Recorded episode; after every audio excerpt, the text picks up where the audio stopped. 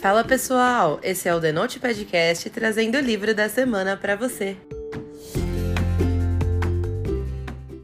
O livro dessa semana é O Meu Romeu, da Leissa Raven. A Leissa é uma autora que veio da carreira de roteirista de peças de teatro, e por causa disso ela traz na bagagem um talento para montar cenas impactantes e inesquecíveis e diálogos super sagazes entre os personagens.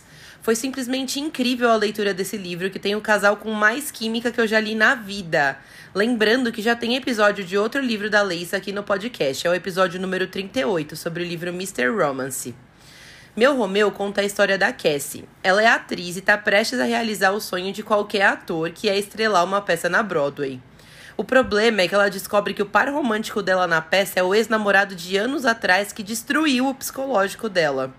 Eles se conheceram na escola de artes e, por mais que eles tivessem personalidades completamente opostas, a atração que eles sentiam um pelo outro era simplesmente incontrolável. Por mais que eles vivessem brigando, o amor que eles sentiam falou mais alto, e eles engataram uma relação instável e intensa que acabou terminando com a Cassie triste e traumatizada. Acontece que agora o Ethan voltou com tudo para a vida dela, disposto a reconquistar a confiança que se perdeu. E apesar de a Cassie ainda sentir aquela atração irrefreável com a mesma intensidade de anos atrás, ela não sabe se está disposta a correr o risco de ter o coração quebrado novamente.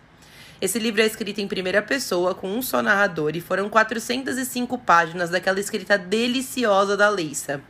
Essa autora sabe como conduzir cenas marcantes e desenvolver personagens cheios de força e personalidade, com diálogos daqueles que deixam a gente preso na história.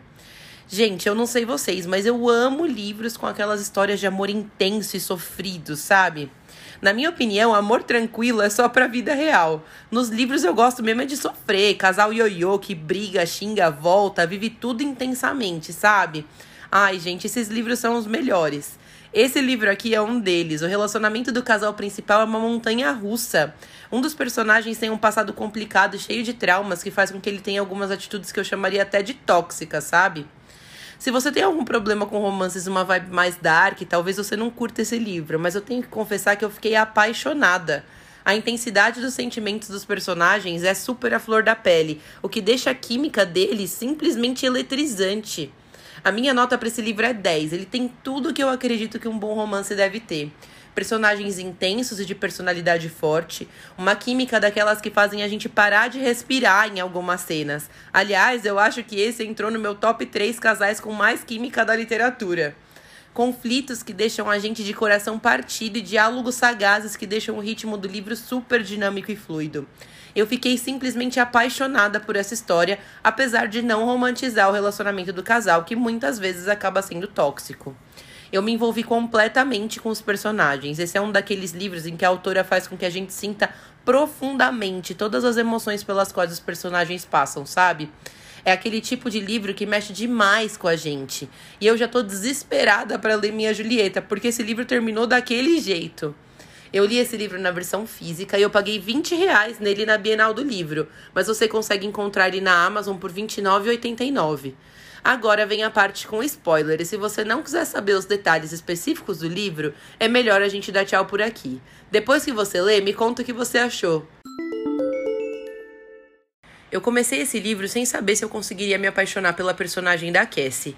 Eu achei que aquele lance de ela não saber exatamente quem ela era, de não ter uma personalidade para impor, meu, tem uma hora que ela vira até fumante para se encaixar. Então eu achei que isso fosse dificultar o processo de apego.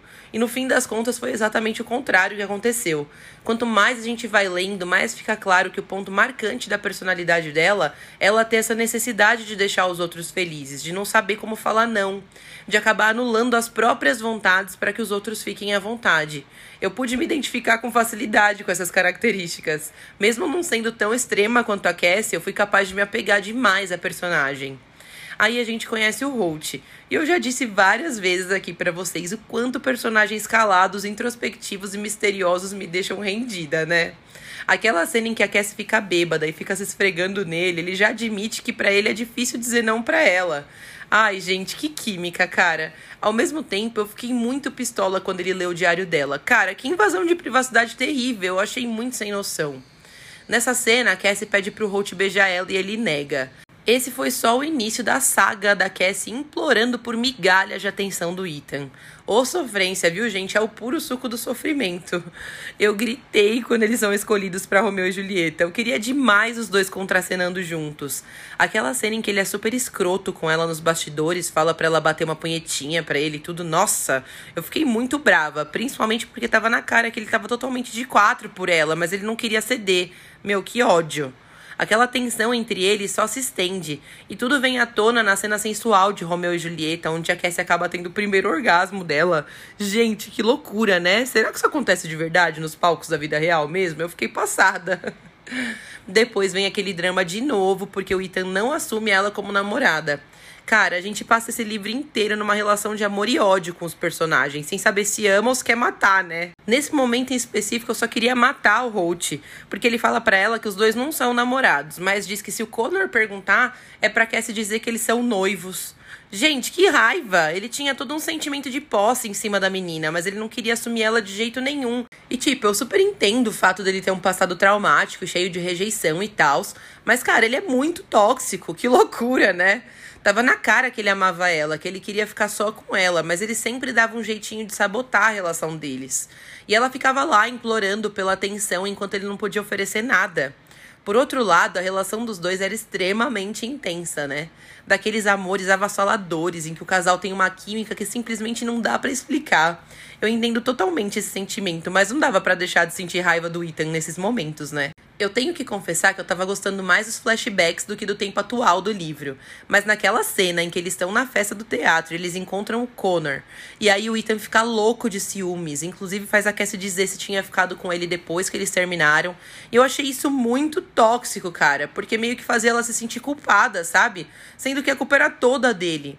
Pelo menos daí pra frente ele teve atitudes legais. Não foi escroto, nem ficou jogando na cara dela, nem nada do tipo, né? Mas voltando pro passado, eu amei quando a Cassie começa a tratar ele com indiferença. Quando ela mostra para ele que não ia ser mais tão disponível assim. Ele precisava muito de um chacoalhão para ver que não dava para continuar levando o relacionamento daquele jeito, por mais que doesse nela.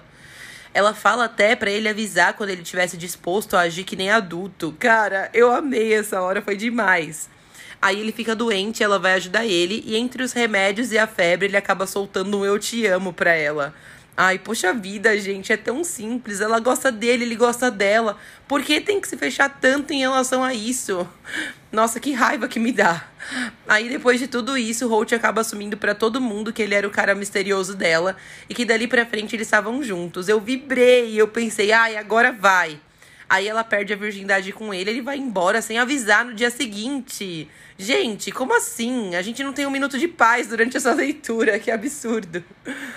No presente, a Cassie resolve dar uma chance para entender todos os sentimentos que ela tinha pelo Holt e o livro simplesmente acaba. Meu Deus, que raiva! Ainda bem que eu já tinha a minha Julieta na estante, viu, gente? Imagina a tortura ter que esperar por esse livro. De qualquer forma, eu me apaixonei por esse livro. Essa é uma daquelas histórias em que a autora faz a gente sentir tudo que os personagens sentem, sabe? Eu me envolvi demais com esses dois. Eu quero saber também o que você achou. Segue a gente lá no Instagram e me conta a sua opinião. Até a próxima semana!